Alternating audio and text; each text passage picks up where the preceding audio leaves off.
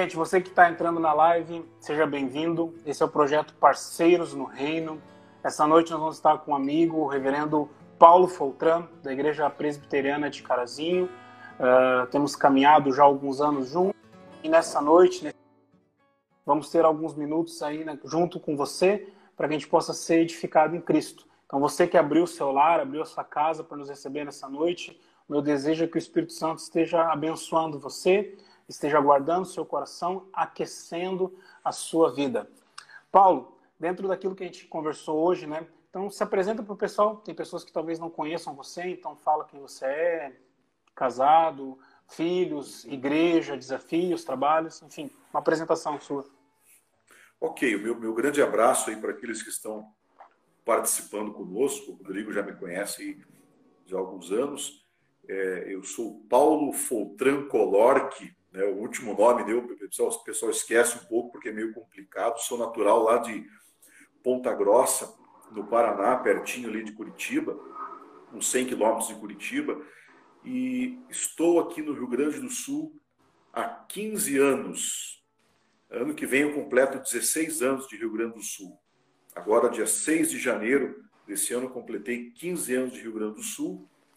Vim para cá como missionário, com a missão, enfim, com o, o desafio de eh, plantar a igreja presbiteriana aqui em Carazinho. Cheguei aqui em 2005 né, com esse objetivo de, de, semear o evangelho e, e, e plantar uma igreja. Com a graça e a misericórdia de Deus nos guiando, como você sabe, não é, Rodrigo? Acabamos é, efetivando esse projeto, a gente plantou a igreja, organizamos a igreja em 2013, também em 2013 terminamos a construção do nosso templo e temos labutado aqui no norte do estado, é, com todas as forças para levantarmos discípulos, para pregarmos o evangelho, para, enfim, é, temos uma igreja pulsante aqui no norte do estado. Ok, Rodrigo? Eu tenho a, a dois filhos, o Davi e o Daniel. O Davi tem, tem oito anos, o Daniel tem cinco. E sou casado com a Laís. A Laís é natural de Chapecó, Santa Catarina, passou a vida em Chapecó, contudo, preciso lembrar que nasceu em Erechim, aqui no Rio Grande do Sul. Então, na verdade, o, o, o Davi nasceu em Carazinho, o Daniel nasceu em Passo Fundo, a Laís é nascida em Erechim, eu sou o único paranaense da jogada aqui. E é, a Laís é fisioterapeuta, ela trabalha como fisioterapeuta aqui em Carazinho já alguns anos, e a nossa família toda está aí totalmente embrenhada aí nessa causa de anunciar o evangelho aqui no Rio Grande do Sul. Ok, brother? E, e a, a cidade de Carazinho, você já compartilhou antes que é uma cidade em torno de 70 mil, 60 mil habitantes, né? Qual o desafio? 62 mil habitantes. 62. Qual o desafio 60... maior da igreja, na, da sua igreja, a igreja presbiteriana no caso, né? mas do evangelho aí na cidade? Como é que você vê isso? Olha, a, o nosso maior desafio, eu diria, é fazer discípulos e consolidá-los. Fazer discípulos e consolidá-los. Essa consolidação acontecendo, vejo eu que nessa caminhada já de alguns anos, tanto de teoria como de prática, a gente percebe que o discípulo consolidando, ele multiplica. E essa é a nossa visão aqui na cidade. Uhum. Como você sabe, Rodrigo, nós trabalhamos com, com grupos pequenos, com células nas casas, aonde a gente tem percebido aí é, nos, últimos, nos últimos anos com essa iniciativa de fortíssima mobilização do leigo. Eu creio que essa é uma das grandes questões para a igreja presbiteriana aqui no Sul, a mobilização do leigo. Nós temos percebido que por meio dessa caminhada da igreja nas casas, do trabalho sendo puxado, dirigido por, por pelos leigos, a, a, o quanto a nossa, a, a, nossa missiologia, a nossa ação missiológica aqui na cidade, ela tem sido mais impactante. Então, essa é, é, esse é o nosso desafio e a gente trabalha nesse contexto, né, com o objetivo de uh, usar fortemente o trabalho dos leigos, enfim, discipulando pessoas, consolidando elas e com o sonho, a visão de que esses que estão sendo formados também venham a ter uma fé multiplicadora por meio dos grupos pequenos, das células, com o avançar uh, da carruagem. Okay? Mais uma pergunta, então. Uh, Vamos lá. Nós agora recentemente vivemos né, a criação de um novo concílio, né, fomos parceiros na, nos concílios da nossa igreja para conseguir a formação desse novo presbitério, presbitério gaúcho, né, que é algo novo, tem três anos. Né? Você faz parte de um grupo seleto de pastores, eu diria, que também plantou uma comunidade, plantou uma igreja, hoje pastorei uma comunidade. Você consegue ter mais ou menos noção durante seu dia a dia, né, de que Deus tem usado a sua vida para escrever história no Rio Grande do Sul, né? Porque é tudo novo. Não existia igreja presidente de Carazinho, agora existe. Nós temos junto tanto a igreja de Carazinho quanto a igreja de Pelotas o grande desafio de consolidar esse novo presbitério, que também é algo novo. Talvez em extensão de terra é o maior presbitério do Rio Grande do Sul. Você já, não sei se, a pergunta é se você tem noção desse peso de estar escrevendo história nesse momento. Entendeu? Olha, eu me sinto, com toda sinceridade, meu amigo, e as pessoas que estão nos ouvindo aqui, eu, eu me sinto muito honrado, muito honrado mesmo de participar dessa história, tendo em vista, sinceramente falando, as minhas grandiosas limitações.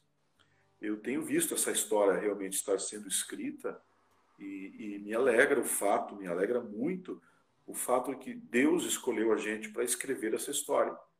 É, eu, por exemplo, ver uma, uma igreja nascendo, uh, anos depois a gente ver o presbitério nascendo, e a gente vê hoje o presbitério, com a graça de Deus, indo bem, dando os passos que tem que dar.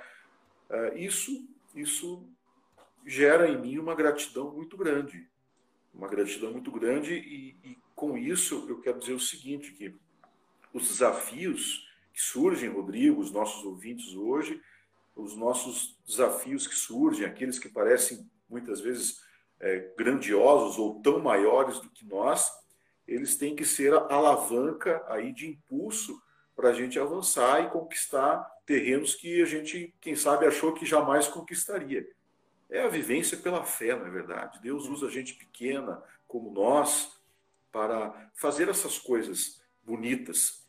E eu realmente me alegro muito de participar nisso e quero ver mais gente dando passos assim, passos corajosos, passos ousados, é, que, enfim, a gente percebe que Deus ele convida a gente para dar. Então é com muita alegria que eu, eu estou escrevendo essa história junto com você. Amém. Já que você falou da fé, de caminhar pela fé, né? Você pode trazer aquela palavra que Deus colocou no seu coração para estar tá edificando a nossa vida hoje? Ok, eu estou com a, com a Bíblia aberta aqui em Filipenses capítulo 4, versículo 6. Filipenses 4, 6. É apenas um verso vocês já conhecem, mas eu acho que é um verso que é, ele é muito importante para os nossos dias, muito contextual. Quer ver? Não andeis ansiosos de coisa alguma. Em tudo, porém, sejam conhecidas diante de Deus as vossas petições pela oração e pela súplica com ações de graças. Destaco a parte A do versículo: Não andeis ansiosos de coisa alguma. Bem, Rodrigo, é um tempo de grandiosa ansiedade que nós estamos vivendo, não é verdade? Nós temos visto pessoas muito ansiosas, pessoas vivenciando uma alta dose de medo, tendo em vista o quadro que nós estamos é, vendo no mundo, aí em Pelotas, aqui em Carazinho, no nosso estado, como falei agora há pouco, o lockdown chegando aqui em Carazinho, é, é, e não é somente o medo, você sabe disso, Rodrigo, não é somente o medo por causa da saúde, as pessoas estão com medo é, por causa da saúde, tem visto pessoas com medo da morte, inclusive pessoas que professaram a fé cristã com muito medo da morte, mas também vem nesse bojo, vem nesse bojo a, a, o medo a respeito é, do futuro por causa das finanças, por causa do dinheiro, e com isso nós estamos percebendo altíssimas doses de ansiedade se manifestando na vida das pessoas. Então, perceba, nós estamos lidando com uma pandemia, com um quadro grave, com um, um, um provável colapso da economia, do sistema hospitalar e etc. Mas também agora, meu amigo, temos que pensar nas coisas da nossa interioridade, do nosso coração. Porque você cair num processo de ansiedade e, e ser vencido por ele é, é, um problema tão grave quanto, quanto esses outros que eu alistei aqui agora. E eu vejo que o apóstolo Paulo está nos ensinando a lidar com isso. Você vai lembrar que é bem provável que Paulo, quando escreve essa carta, estava preso em Roma, né, com as coisas não muito claras para a sua vida, e isso de fato nos faz pensar sobre ansiedade. A, a palavra ansiedade na língua, na língua grega é meriminal, essa palavra tem também o sentido de preocupação. O que é a ansiedade, então? É uma preocupação extrema, é a preocupação com, com o amanhã. Resumindo, Rodrigo, a gente, quando está demasiadamente ansioso, a, a, a gente está sofrendo antecipadamente. Estamos sofrendo antecipadamente. Muitas vezes as coisas nem vão acontecer conforme a nossa projeção negativa, mas a gente já está sofrendo por isso. Eu lembro, meu amigo, que um tempo atrás eu, eu li um livro do John MacArthur, é, o livro até editado pela, pela Cultura Cristã, editora da nossa igreja presbiteriana, Abaixo a Ansiedade. E a tese que ele levanta nesse livro, no primeiro capítulo, e, eu concordo com ele, porque é aquilo que a gente vê no panorama bíblico, é o seguinte: a, a escalada da ansiedade ela pode se tornar em algo pecaminoso na nossa vida. Então, estou levantando aqui que nós temos, nós poderemos lidar daqui a pouco com um problema tão sério quanto aqueles que foram alistados aqui no começo da nossa conversa. Mas daí você pega aqui a Bíblia e vê Paulo dizendo, palavras tão lindas, né? É, o remédio básico para isso. E não tem muito mistério, não, viu, Rodrigo? É algo prático. Não andeis ansiosos de coisa alguma, como disse, a tradução de ansiosos poderia ser não andeis preocupados, de coisa alguma. Em tudo, porém, sejam conhecidas diante de Deus as vossas petições pela oração e pela súplica. A, a, a chave para vencer é a conexão com Jesus. A chave para vencer é uma conexão viva com o Deus vivo. A chave para superar esses momentos é uma reta conexão com aquele que nos chamou. É, esse é o conselho de, de Paulo, do apóstolo Paulo, para a igreja de Filipos. Quando ele diz, não fiquem preocupados, logo em seguida ele aponta, ó, ele aponta o caminho. Mergulhem na vida de oração. Estabeleçam uma conexão viva com o Salvador, que vocês vencerão essas etapas. Eu também lembro, Rodrigo, que alguns dias atrás eu estava numa viagem mais para o norte aqui do estado ainda, perto de Santa Catarina, parei num posto e acabei comprando um livro é, do Augusto Cury. Confesso que não sou um leitor desse, desse autor, né, que trata de coisas é, da psicanálise, psiquiatria, psiquiatria, etc. Mas a tese dele daquele livro, que eu dei uma folhada rápida enquanto viajava, a tese dele é que o mal do século não pode ser agora categorizado como a depressão mas o mal do século pode ser sim categorizado como ansiedade. Por quê? Porque as pessoas estão extremamente preocupadas e preocupadas, sofrendo antecipadamente, é, é, a qualidade de vida cai lá embaixo. Como falei, citando um autor conhecido agora há pouco, John MacArthur, a gente daí pode dizer o seguinte: além da qualidade de vida cair lá embaixo, por causa da ansiedade, do sofrer antecipadamente, nós temos uma questão para resolver com Deus. É simples, Rodrigo. Por que, que temos uma questão de, é, a resolver com Deus?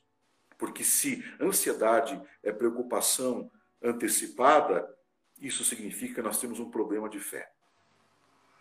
Nós temos um problema de fé. E por isso que diante de Deus a ansiedade é algo que leva a uma escalada pecaminosa, algo equivocado, algo que precisa de conserto. Porque é simplesmente, simplesmente é, é, uma disposição do coração aonde não se confia a respeito do amanhã.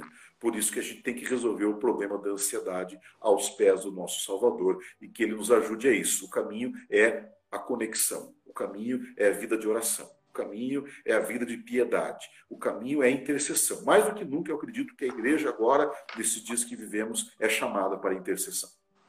É, é interessante, Paulo, que quando o Paulo da Bíblia né, fala para a gente não andar ansioso, uh, ele já está prevendo que nós vamos andar ansiosos. Ou seja, é, faz parte da nossa natureza não and, andar ansioso com as coisas, né? E quando ele coloca a nossa busca, a nossa cura, o remédio, como você colocou, né, para ansiedade em Deus, ele já está nos encaminhando, dizendo: olha, em vocês, vocês não vão conseguir ficar tranquilos, porque faz parte da natureza de vocês serem ansiosos, andarem preocupados, uh, viverem o dia de amanhã em vez de viverem o dia de hoje. Então, busquem em Deus esse descanso, busquem em Deus essa sabedoria. E diante até dessa colocação, queria te fazer uma pergunta dentro da sua palavra. Né? Se a gente sabe, se a gente como cristão, né, nós sabemos que a gente deveria orar para não andar ansioso, que, por que, que você acha que a igreja brasileira, né, comparando a igrejas como a igreja coreana, por exemplo, igrejas que oram muito, que se debruçam muito na oração, por que, que a gente gasta tão pouco tempo em oração? Né? Não sei se é a realidade em Carazinho, mas às vezes aqui também em Pelotas tem aquele momento no culto, ah, vamos fazer uma oração silenciosa. Cara, contou mais do que 30 segundos, fica um clima estranho na igreja, né? O pessoal não, não fica ansioso, usando a palavra, fica ansioso para que alguém ore, né? Mas as orações não, não passam de minutos. A gente não gasta horas na presença de Deus como Jesus gastava horas, né? Por que, que você acha que o povo, o brasileiro ensina a gente, o gaúcho aqui, a gente investe tão pouco tempo em oração? Olha, você citou ali algo da cultura oriental, né? Você citou, por exemplo, os coreanos. É, como disse, posso levantar aqui algumas questões para a gente pensar rapidamente, né?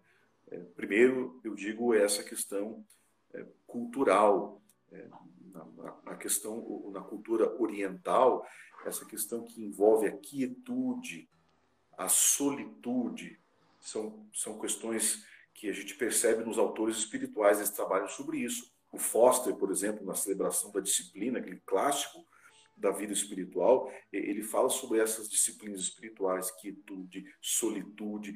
Nós, temos dificuldade com, isso devido à nossa, à nossa agitação latina, à nossa, à, nossa postura muitas vezes extravagante, e nós percebemos que os orientais é, por meio da sua cultura, sua bagagem cultural, reage de maneira diferente. Há um, um digamos, um poder de, de, de, concentração maior, maior familiaridade com a solitude, com a quietude, e, e também por causa da disciplina oriental. Esse é um, é um aspecto que eu particularmente admiro muito. Admiro muito. Disciplina na vida espiritual, Rodrigo, é tudo. E eu, quando vejo esses caras altamente disciplinados, nas madrugadas, orando, é, é, conseguindo entrar nesse regime com certa naturalidade, isso me impressiona, isso me choca, entre aspas, me causa uma inveja, uma inveja santa, porque a gente nota isso na cultura, na cultura oriental. Quando a gente olha, por exemplo, para a história da igreja, você vê a, a, aqueles aqueles homens que foram para o deserto, ali a partir do século II século III, chamados pais do deserto, que viviam, por exemplo, no Egito, na Síria, na Palestina, muitos deles também cultivavam essa solitude, essa quietude, mas, mas nós, a, a, gente na cultura do nosso tempo, a gente tem dificuldade de lidar, como você falou, com o silêncio com a quietude é, é, ou com a solitude, que é diferente na, no linguajar espiritual. Solitude é diferente de solidão. Solidão está mais associada a um processo de sofrimento. Solitude é o teu desejo de estar sozinho para estar com Deus. Mas eu percebo que no meio de tudo que acontece agora, Deus, Deus nos empurra na direção dessas práticas. E quem sabe seja o momento, é, por meio desse, desse problema que se instalou no mundo, e tão vivo agora aqui no nosso país, seja o momento agora da gente desenvolver essas disciplinas, separar mais tempo, é, é, aprender a lidar com essa, com essa solitude, estando um pouco afastado das pessoas, concentrar mais tempo, disciplinar mais a vida espiritual. E, e, e é importante dizer o seguinte: quando Deus chama a gente para isso, a gente tem que obedecer, Rodrigo. Eu lembro que, alguns anos atrás, um livro que me impactou muito, talvez você já leu também, O Pregação e Pregadores, do Martin Lloyd Jones, E ele disse uma coisa que me marcou profundamente ali naquele livro. Ele, disse o seguinte: olha, quando você sentir o chamado para orar e, e aquilo começar a, a, pulsar na sua mente e você sente que é um chamado, olha, se é duas horas da manhã, quatro horas da manhã, cinco horas da manhã, vá orar, porque é, é, é o Espírito de Deus chamando você para isso. A gente tem que ter essa sensibilidade. Você precisa aprender mais sobre isso, eu preciso aprender mais sobre isso, a igreja no Rio Grande do Sul precisa aprender mais sobre isso para superar as barreiras tão grandiosas que estão no nosso caminho. É.